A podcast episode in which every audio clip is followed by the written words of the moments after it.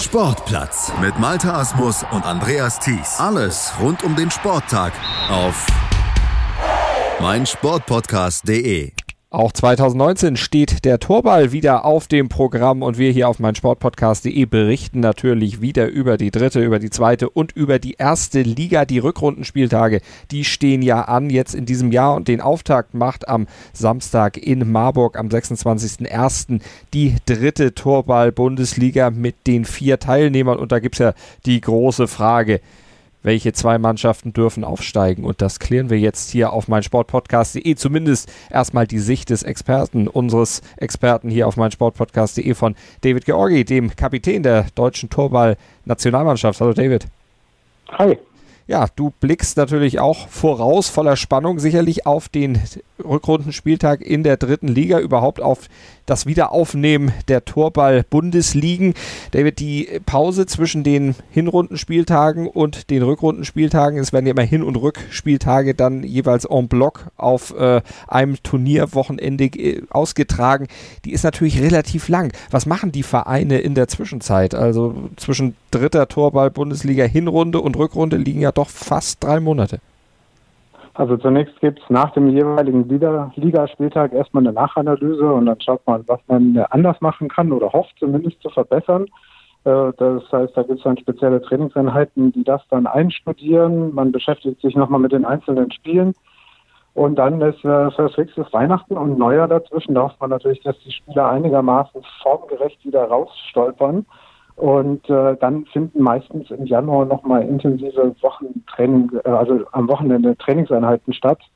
Und ähm, ja, da fängt jetzt gleich die dritte Liga an. Die haben ja auch dann jetzt die längste Pause gehabt seit Oktober.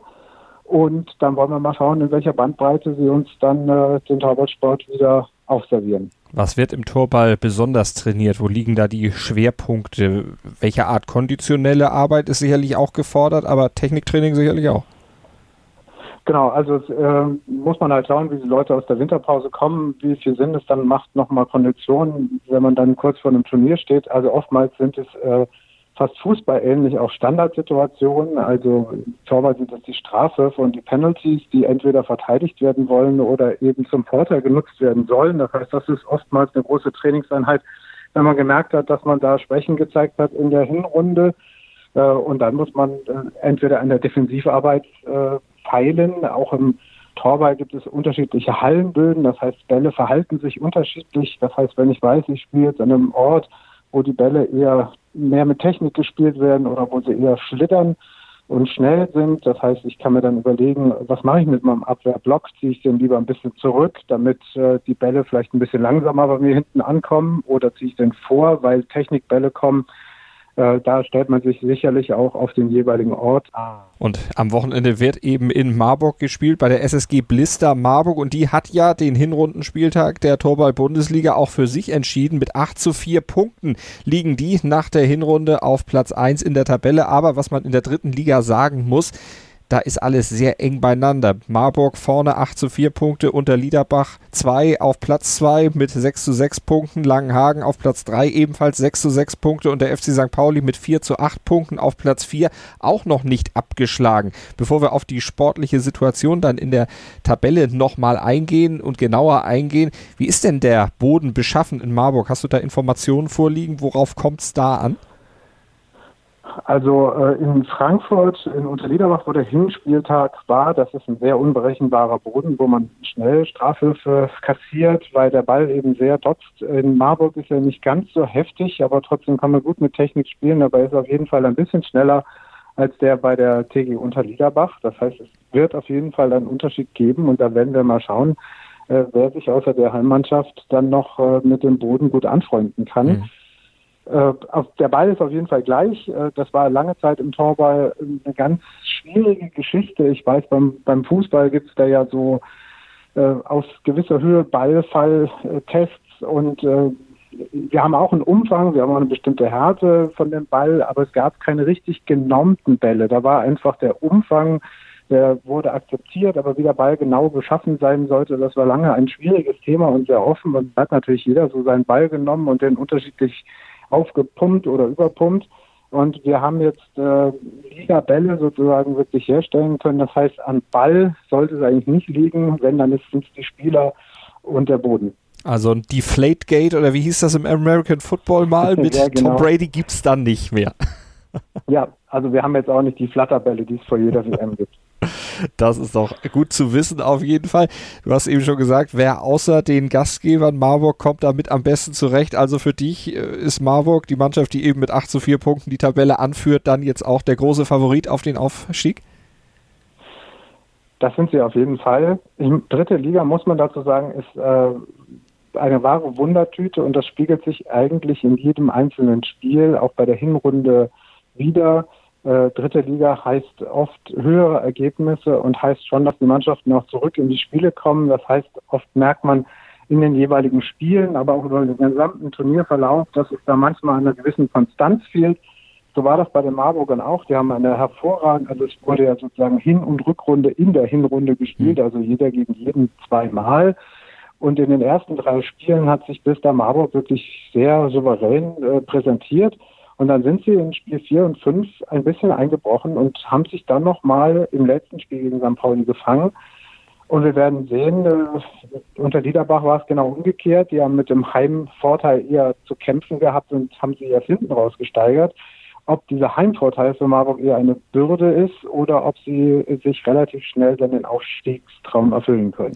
War das bei Marburg äh, ja schlechterer Kondition geschuldet, dass sie zwischendrin einbrachen oder war das einfach auch so eine gewisse, ja, wie sagt man, psychische Müdigkeit, weil es am Anfang eben so gut lief, dass man dann dachte, Freunde, jetzt geht's irgendwie alles von selbst? Also es war, glaube ich, eine Mischung aus äh, Konzentrationsmängeln, äh, die sich dann so Richtung Nachmittag eingeschlichen haben. Und es war auch so, äh, nach dem dritten Spiel, mh, hm, da sind wir gut gehen. Und so hatte ich dann in Spiel 4, 5 auch das Gefühl, dass sie dieses Selbstvertrauen, was sie sich in den ersten drei Spiel, Spielen mühsam auch erspielt und erarbeitet haben, genauso schnell wieder aus der Hand gegeben haben und sich dann nochmal zusammengerauft haben. Konditionell, glaube ich, lag es nicht, sondern es waren äh, individuelle Konzentrationsschwächen, und das war dann anscheinend auf dem gesamten Feld ansteckend. Mhm. Dann war diese Präsenz, die in der Hinrunde da war, die war dann auf einmal der Unsicherheit gewichen. Und man hat ja auch gesehen, wie die anderen Teams auf einmal aufgekommen sind. Und auf einmal war der gewisse Druck da. Und äh, im letzten Spiel konnten sie damit dann wieder umgehen. Vielleicht haben sie das auch als Hallo-Wach-Erlebnis gebraucht. Mal gucken, wie es dann in dieser Woche sein wird. Langenhagen mit Unterliederbach punktgleich auf Platz 2 äh, oder auf Platz 3 wegen der schlechteren äh, Punkteausbeute, Torausbeute. Ähm, das wird, ein, wird auf jeden Fall ein heißes Rennen insgesamt, denn auch, was ich vorhin sagte, die St. Paulianer sind ja auch noch nicht raus. Also niemand ist raus, genau. Äh, wir orientieren uns ja stark an der Hinrunde. Alle haben sich eine gute Ausgangsposition verschafft. Äh, spannend wird auf jeden Fall sein, das jüngste Team der Liga, das ist die TG unter Liederbach 2. Ähm, und die haben auch wie die Youngsters gespielt. Äh, sehr, naja, nervös begonnen ja. und dann hätte das Turnier eigentlich weitergehen müssen für die, weil sie die, die letzten drei Spiele wirklich begeisternden Torball gespielt haben, modernen Torball mit vielen Positionswechsel. Das sieht man dann in hohen Ergebnissen und dann dem guten Torverhältnis, was sie sich da jetzt erspielt haben. Äh, da wird spannend sein, wie sie kommen da aus der Winterpause raus und wie gehen sie dann mit dem Druck um, wenn sie dann kurz vorm Aufstieg stehen. Langenhagen, das war so ein Gemischtwarenladen, eher wie die Punkteausbeute auch anmuten lässt. Ähm, da ist durchaus noch zuzutrauen. Die müssen sich in der Defensive stabilisieren dann wird es auch nochmal richtig, äh, du könntest nach vorne gehen. Mhm. Sie haben ja auf jeden Fall Blister und Unterliederbach auch schon geschlagen. Also mal gucken, was daraus wird. Und St. Pauli gegen äh, Langenhagen und Marburg haben sie in der Hinrunde punkten können. Genau, also wie sagt man so schön, immer für eine Überraschung gut. Ich rechne nicht damit, dass sie den Aufstiegsplatz ergattern werden. Sie werden aber vielleicht die berühmte entscheidende Rolle spielen, mhm. wer denn aufsteigen wird haben auch einen durchaus guten Werfer dabei und äh, das ist ja wie in jeder Sportart, Sportart auch, in der anderen. Wenn man ein Spiel lange eng hält, dann ist St. Pauli auf jeden Fall alles zuzutrauen. Äh, das muss man relativ schnell am Anfang klären und es auch schaffen, dann über das ganze Spiel durchzuziehen. Sonst ist St. Pauli ähm, sehr spielstark. Sie haben auf jeden Fall die Nachteil der längsten Anreise. Ist das ein Nachteil aus deiner Sicht? Eigentlich nicht. Also das, ähm, man könnte, also ich glaube, es gibt für jede Mannschaft eine Vor- oder Nachteilsgeschichte, die man da heranziehen kann. Marburger haben die Organisation am Hals und äh, müssen sich um alles kümmern. Gastgeber zu sein bei einer Liga ist nicht unbedingt dankbar. Wir haben nicht so viele personelle Ressourcen, dass man da die Spieler außen vor lassen kann und sagen kann, okay, konzentriert euch auf Spielen. Das heißt, die Spieler sind mit in die Organisation, ins Aufbauen der Felder und um alles Mögliche einbezogen. Mhm. Die Unterliederbacher, das sind die jüngsten, äh, jüngste Mannschaft. Also ich, ich glaube, da hat jeder, auch Langenhagen reist an. Man weiß nie, wie die Straßenverhältnisse sein werden an dem Tag. Äh, ich glaube, da hat so jeder sein, sein Ding und dann kommt dieser 5-Euro-Satz eben, die Entscheidung fällt dann auf den Platz. So ist es und da wollen wir natürlich dann guten Sport geboten bekommen. Da freuen wir uns dann schon drauf und wer dabei sein möchte, gespielt wird am 26.01. ab 10 Uhr in der Sporthalle der Deutschen Blindenstudienanstalt Karl-Strehl-Schule am Schlag 8a in Marburg. Also wer noch Lust hat, da hinzukommen, sollte das auf jeden Fall tun. Es wird auch einen Live-Ticker geben ab 10 Uhr auf blindentorball.de. Dort könnt ihr dann auch die Spiele verfolgen. Wird es einen äh, Livestream auch wieder geben? David? Der ist geplant, aber wir sind ja noch so in einer Findungsphase dieses Jahr, als viel experimentieren. Wir haben sogar ein Nachwuchskommentatoren-Team, die das auch schon in der Hinrunde für die dritte Liga super gemacht haben, bekommen. Und äh, in, in Marburg sollte es auf jeden Fall auch mit der Handyverbindung und mit dem Equipment klappen. Wir werden das am Freitag aufbauen. Wir hatten es jetzt bei der zweiten Liga, dass der Handyempfang da mäßig war und wir nicht streamen konnten. Also mhm. auch wir lernen da noch dazu, wo das geht und was wir da alles brauchen für. Das ist ja noch sehr amateurhaft bei uns. Aber die, die Voraussetzungen sind gut, dass ab 10 Uhr der Livestream stehen wird und auch mit Kommentatoren dann hoffentlich äh, zum Nachvollziehen für die Leute, die nicht dabei sein können. Wunderbar. Und guter Sport ist auch geboten. Spannend war es schon in der Hinrunde und ähnliche Spannung erhoffen wir uns dann natürlich auch für die Rückrunde, für den Rückrundenspieltag, wo dann zwei Aufsteiger am Ende in die zweite Liga ermittelt werden, die dann im nächsten Jahr in der zweiten Liga spielen dürfen. Wir sind gespannt, werden euch natürlich auf dem Laufenden halten in der nächsten Woche, dann wieder nachberichten hier auf meinsportpodcast.de. Ich sage vielen Dank an unseren Experten, an David Georgi. Sehr gerne und dann bis nächste Woche zum Nachbericht. Schatz, ich bin neu verliebt. Was? Da drüben. Das ist er. Aber das ist ein Auto. Ja, eben. Mit ihm habe ich alles richtig gemacht. Wunschauto einfach kaufen, verkaufen oder leasen. Bei Autoscout24. Alles richtig gemacht. Sportplatz mit Malta Asmus und Andreas Thies. Alles rund um den Sporttag auf meinsportpodcast.de. Martin hat schon bewiesen, dass er alle möglichen Turniere gewinnen kann. Nur Golf. This is the final game of the 144th Open Championship. Auf meinsportpodcast.de. In dem Fall wollte ich mir das nicht nehmen lassen. Nur Golf.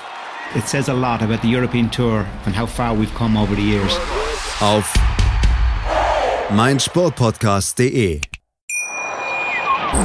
Schatz, ich bin neu verliebt. Was?